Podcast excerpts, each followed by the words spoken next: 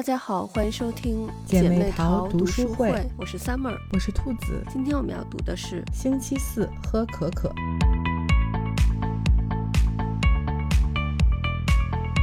个是咱们今年读的最后一本书，我觉得还挺适合当一个结尾的，因为这本书它是一共有十二个故事。嗯，刚好就感觉像是一年十二个月，而且它是发生在南北不同半球的，然后刚好咱俩也是一个南半球，嗯一个北半球，对，就感觉特别跟咱们这个节目特别搭。这本书，而且就是它这个名字“星期四喝可可”，我觉得就一看到热可可，就马上就是想到冬天，就很适合就是北半球现在这个季节的感觉。嗯，对，就是我看这个书的时候还挺想喝热可可，我都很久没有喝过可可了。嗯哼，现在都没有办法出门儿，是不是？就是大家就虽然那个不封控了，但是大家就是因为疫情实在太严重了，大家可能都不敢出门儿，是不是？对，主要是你听我的那个声音还没有完全的就是嗓子好透，嗯，所以就其实也不太敢出门，就想说还是希望能等自己好利索了，然后嗯，再出去。嗯，对对，我觉得这段时间大家还是要注意，就是自我的这个对疫情的这个防控。嗯，对。但是这周就是读这本书就非常的开心，就真的是嗯，很治愈的一本书。对，所以我觉得咱们这两周读的书就是就非常治愈我。对就很适合这个季节，这个这段时间来读。对，而且我觉得就是不知不觉咱们就已经读了这么多书了，然后嗯这本书作为今年的一个结尾，我觉得是就很温馨、嗯很温暖，对还挺喜欢的。对，嗯而且他这个十二个故事编排的特别巧妙，是这十二个故事就是环环相扣，里面的这个人物就是。都是有着千丝万缕的联系，然后最后，而且他第一个故事和最后一个故事是就是可以最后串成一个圆，感觉就是收尾，就特别适合作为咱们最后的一个收尾，就感觉最后嗯圆满了。对，就是首尾是呼应的，就嗯它很多的编排很巧妙，而且我觉得，呃，日本的作者真的就是非常的细腻，对，就他写的文字都非常的有画面感。然后我一嗯边看这个书，就感觉好像看了十二集的这个电视连续剧，对，就那个画面就是在脑海中。对对对对对。然后所以呢，就是看了就很很开心，就特别有代入感。然后嗯它每一章其实和下一章都是有这个联系的。然后我每次看到结尾就想说啊，想知道下一章会发生什么事儿。对 然后它有很多那个这个小的巧思的编排，我觉得特别特别有意思。就尤其是那个呃卖那个宝蓝色内衣的，我觉得这个个这个宝蓝色内衣的这个点真的埋的特别特别的好。对，它就是一个暗线铺在里面，然后嗯，串起了好几个人物，然后然后彼此环环相扣，每一个人带出来的都是一个非常温暖的故事，然后你就会觉得，哎呀，就真的觉得这个世界还是非常非常美好的。对，然后而且里面那个有一个人物，就是那个老板，我觉得也是特别神奇的一个人物。，对，就是我感觉他特别像那种，就感觉他不像是这个世界上的人，就嗯像是那种。哎，天使还是什么之类的，就是那种那种派来，然后就是把大家那个串联到一起。而他也说，他也是喜欢去，嗯，发掘那些有潜力的人嘛，就是感觉就是像是来这个让我们的生活变得更美好的这么一个人。对，我觉得他就是有一种伯乐的感觉，嗯，然后在到处发掘千里马，对，然后，嗯，所以我就是很喜欢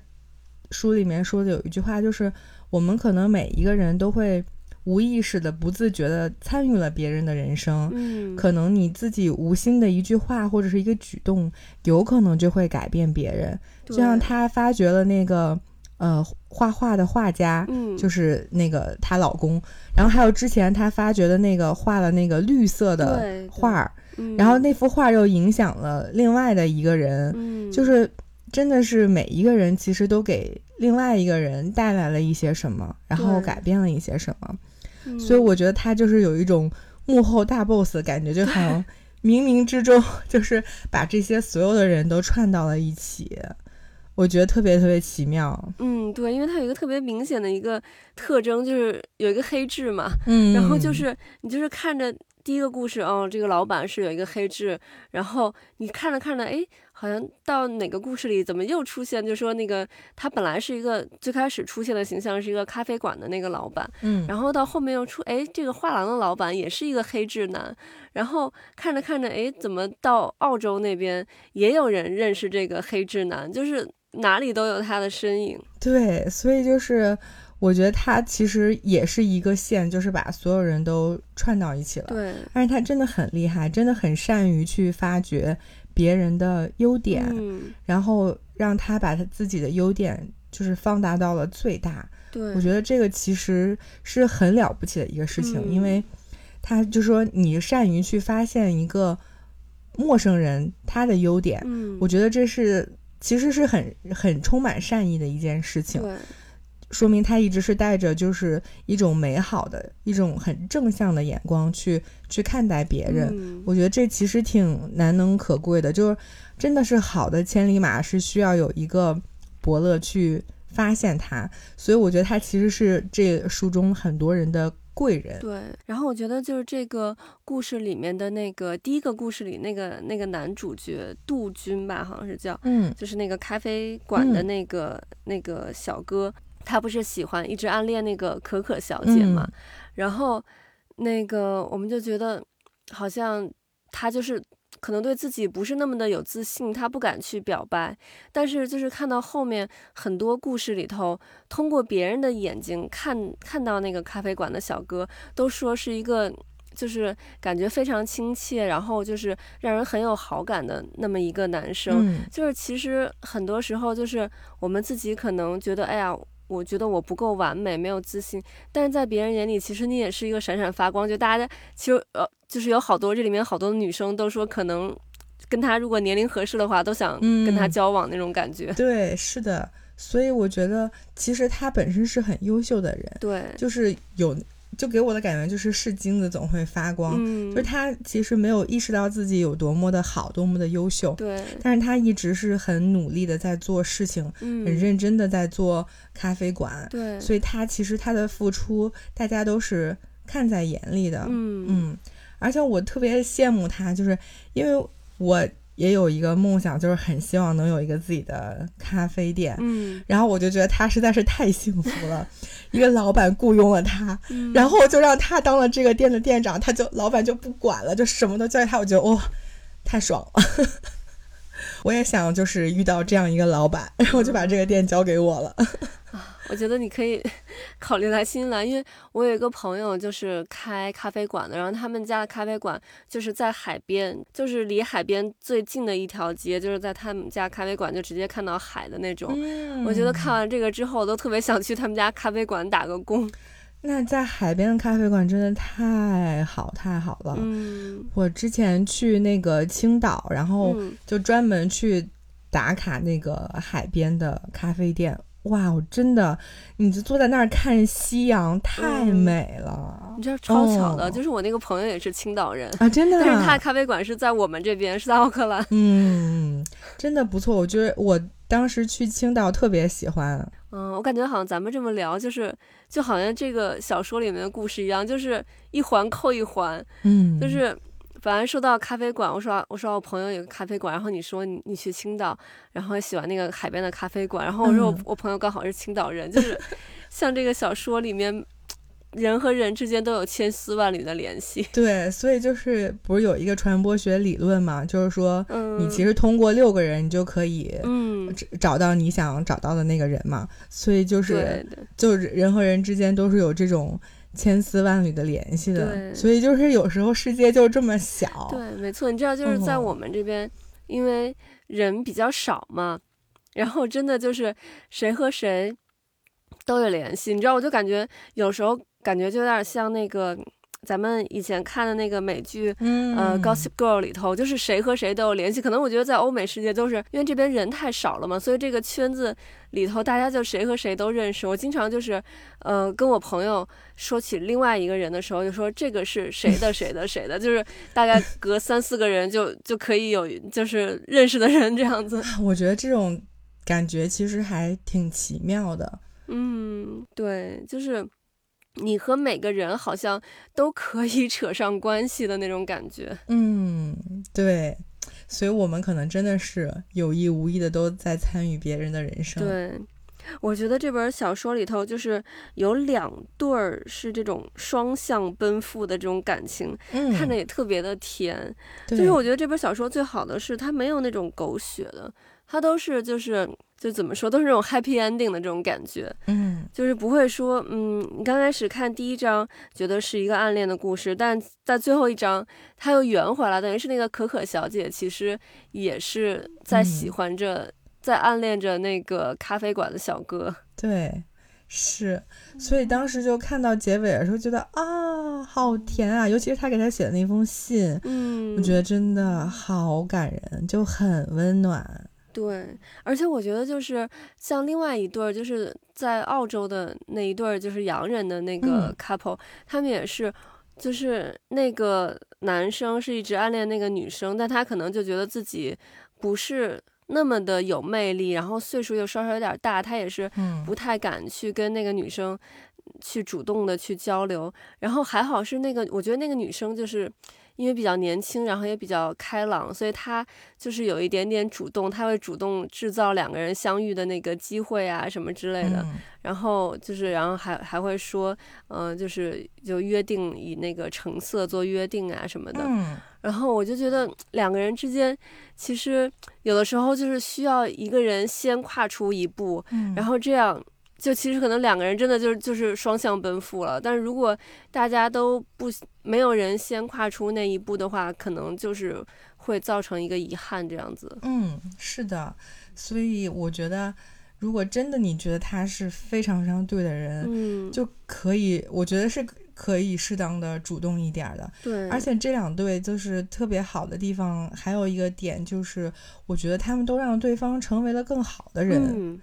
对，嗯，对，我觉得像橙色先生会开那个店，其实是，呃，和那个女生有非常非常大的关系。嗯然后，所以他后来那个店经营的也非常的好。嗯嗯，然后那个女生也去追求了她自己的这个想法，然后又回，最后回来了。所以我觉得其实他们都在这个各自当中完成了自己的一个自我价值的实现，然后最终又能在感情上双向奔赴，就彼此都变成了一个更好的人。对。我觉得这个就非常非常好。嗯，对，我觉得就是这里面就是刚才说那个橙橙色先生，就是拉尔夫，我觉得他其实也是一个，就是我我觉得他其实挺让人羡慕的，就是他本身其实是在金融业工作，然后但是。嗯，因为他父亲等于是有这么一个店，然后因为他父亲在市区里头开了一个店，然后等于这家店就空出来了，然后他就把这家店继承下来了。其实就是我感觉他就是一个特别，嗯、应该也是一个很浪漫的一个人，因为就是一般人可能会觉得在金融业工作就是很好呀，收入也很高，然后也很体面，但是他就愿意放弃这个金融业的这个工作，然后来开这么一家这个这种面包店，然后就是也是感觉像那种咖啡馆一样，就是很温暖的这种。这种职业，因为就是那种面包店，我觉得也是像咖啡馆一样，就都是一想到就是那种那种非常温暖、非常治愈，然后那种味道很香的那种感觉。对你，你一说面包店，我就会想到了那个面包店烘焙的那种香味儿，就是，嗯，然后有那种很温馨的音乐啊，嗯对，就是这种感觉。对，然后我看这本书还有一个最大的感受就是，这个里面每一章都体现了，呃，来自陌生人的善意。嗯我觉得这个点是让我非常感动的，尤其我觉得在现在当下的现实生活中，我们其实也非常的需要这种来自陌生人的善意。嗯，就有时候可能真的是你无心的一句话或者是一个举动，你可能就帮到了别人，嗯甚至说改变了别人。嗯所以我觉得，就看到这个过程当中，我就觉得就特别的温馨，嗯，就真的很感动。就这本书，我觉得很治愈。就在这个时候看，就真的让我觉得，就是我你自己的心也又一次被打开了，就是嗯就更柔软了。就是因为这段时间确实也都过得有一些些的痛苦，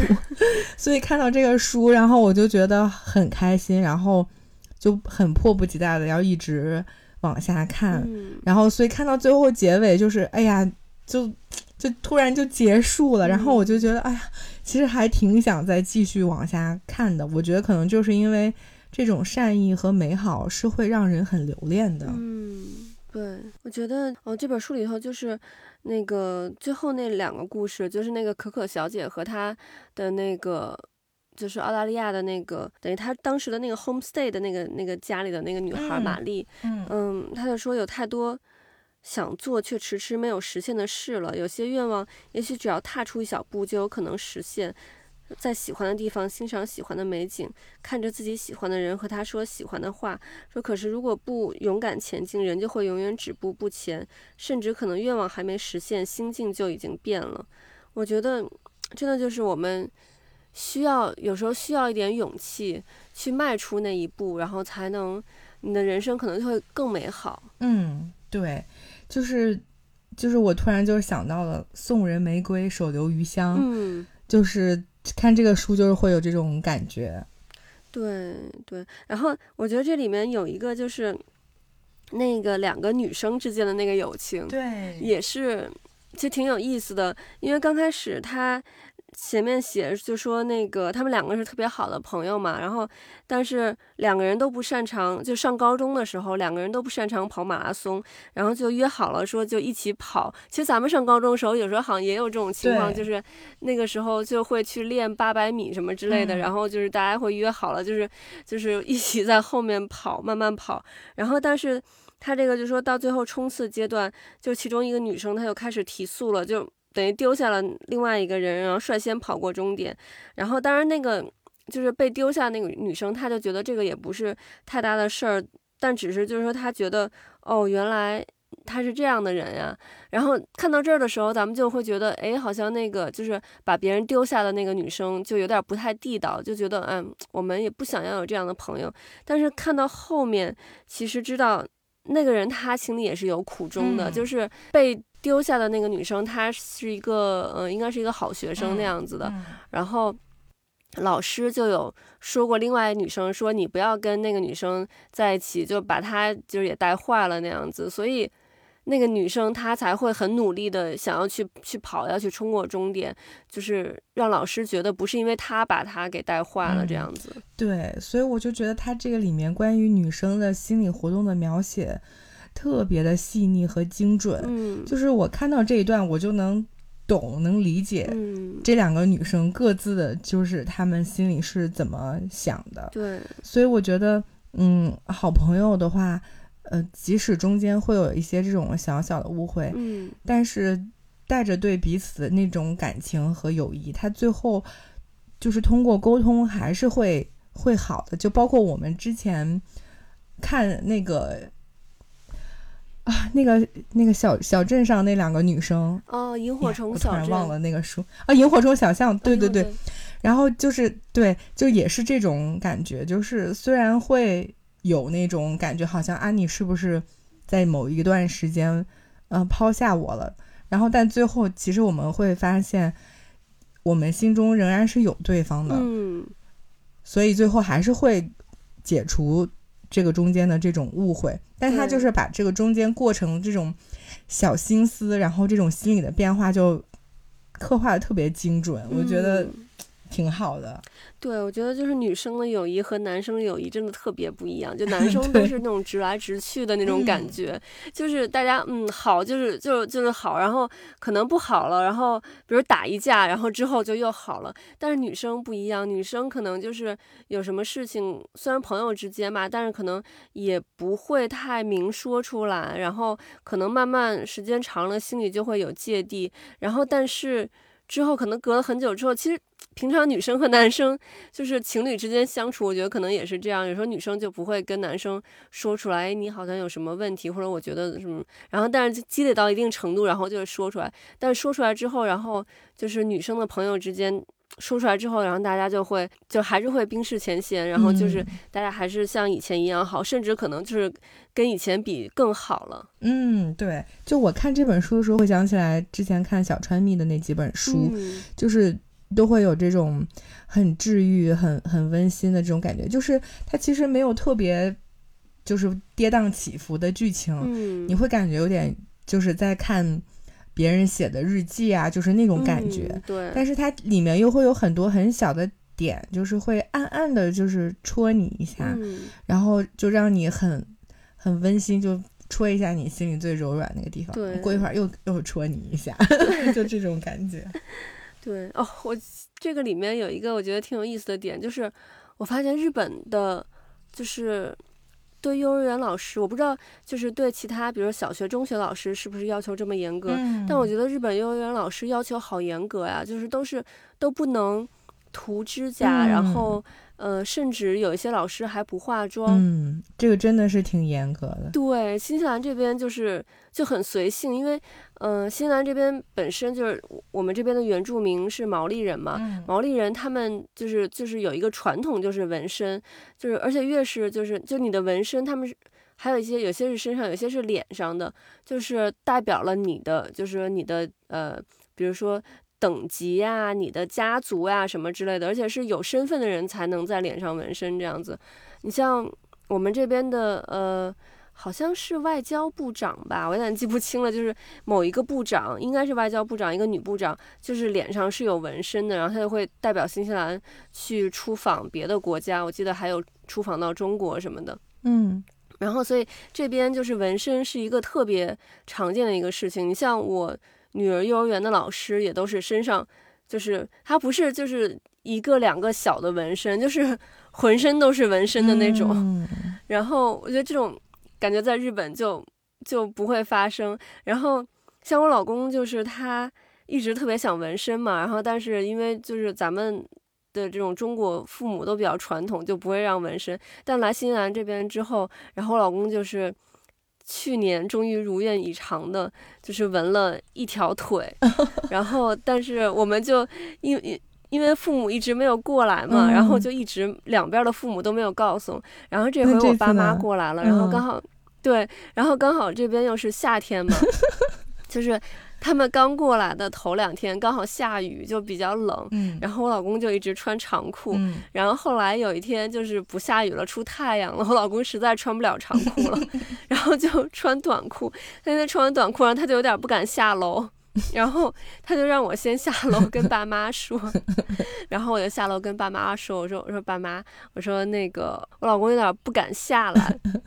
我爸妈说怎么了？我说 他纹身了。然后我爸妈说哦没事儿，你们现在就都大了，而且就是他们也看到了，在新西兰这边就是真的就是满大街有一半儿以上的人 身上都是有纹身的。然后像平常就是幼儿园，他们就有时候幼儿园会照一些他们幼儿园的照片嘛，然后我也会发给我爸妈，他们也都看到他的老师身上也都有纹身，所以他们就就知道在新西兰这边其实。呃，你像咱们的父母，可能他以前觉得啊，纹身的都是坏孩子呀什么之类的，嗯，但是在这边他就不是这么一个概念，然后所以嗯。我就觉得，我看到这个里面就是日本的幼儿园老师要求那么多，我还是就是挺震惊的。嗯，就其实这次看世界杯，你也能发现，就是国外的球员其实很多都身上是有嗯，纹身的，所以我觉得其实，在他们看来，这个就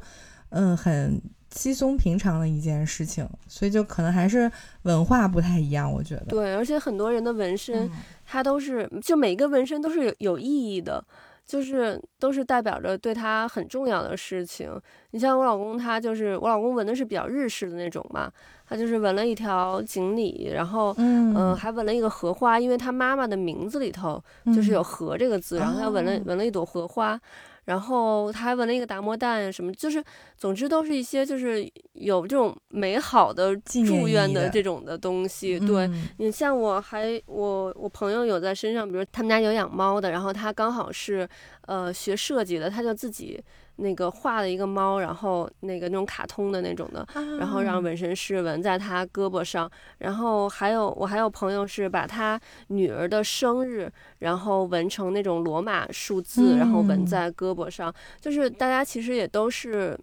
觉得是一些对自己很重要的东西、很有意义的东西，然后来纹的。哦，我之前有心动过，就是因为我不是后来也养猫了吗？嗯，就我也有心动过，就是很想把我们家猫纹在身上，嗯，但是我就是还挺怕疼的，所以我就是后来又是胆挺疼怯了我我没有 对，其实我本来一直特别想纹，然后但是我是一个想法总在变的人，嗯，我就总觉得，哎，我今天想纹一个这个，然后明天我可能就是又又想纹那个，就是嗯。我如果要纹的话，我可能就会，哎，今天就就一下就纹太多了，就这边纹一个，那边纹一个，就老有新的想法。然后后来我也有跟我爸妈说过，然后我爸妈说，你要不然你就买那种贴纸。啊，对对对就，好了。后来我觉得，哦，好像这个是挺适合我的，就是贴纸，你就可以就是经常换嘛。对，而且你也可以就是去定做那种贴纸，就你想要什么，然后你就是把那个图发给，然后他印出来，然后你贴上就好了。嗯 对，然后我我每次都是因为怕疼这件事情，然后最后就放弃了。嗯，对，确实是，就是我听我老公说就特别疼，因为我老公他纹纹腿嘛，啊，而且他纹的还挺多的。对他就是一一整条小腿就是都给纹，但他是分四次纹的，啊，然后那个，但我老公就就是特别能忍，然后是最后就那个纹身师，大概可能已经连续纹了，我想得有七八个小时了吧，然后最后纹身嗯师他的体力。那个坚持不住了，他就说不行，我得休息了。说你下次再来吧。但我老公说他真的就是刚开始还好，然后但是他纹着纹着，他那个等于是也是伤口嘛，他的腿整个嗯就是都肿起来了。嗯然后他那个纹身师在在那个肿的上面纹，他说就巨疼，哦，天哪，我已经、就是我已经听你说，我就已经感受到那种疼了。哎，对，再一次打消了我的念头。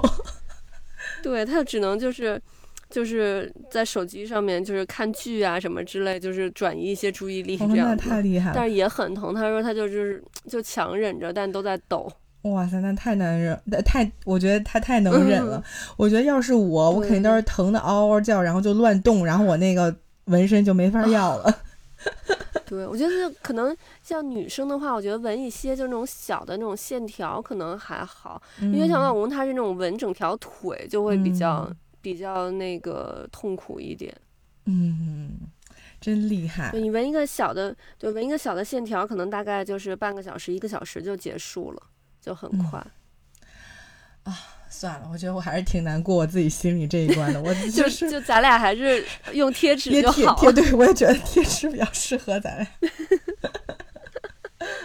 然后我觉得这本书，嗯，挺有意思的一个点，就是它里面其实说到了好多观点，都是咱们之前就是这一年的节目里头也都说到的，所以我觉得这本书用来做最后一本儿也特别合适，因为就是很多观点咱们之前都说了，所以咱们就这期也就不想再说了，就还是希望大家其实去看一下这本书，因为这本书其实字数也不是很多，嗯而且就是分成十二篇小故事，就是每一篇故事都短短的，而且真的特别好读下去。对，我觉得在家喝个咖啡，喝个茶，然后嗯，很快就能看完了。嗯，然后就是又很温馨，我觉得真的在冬天读这个书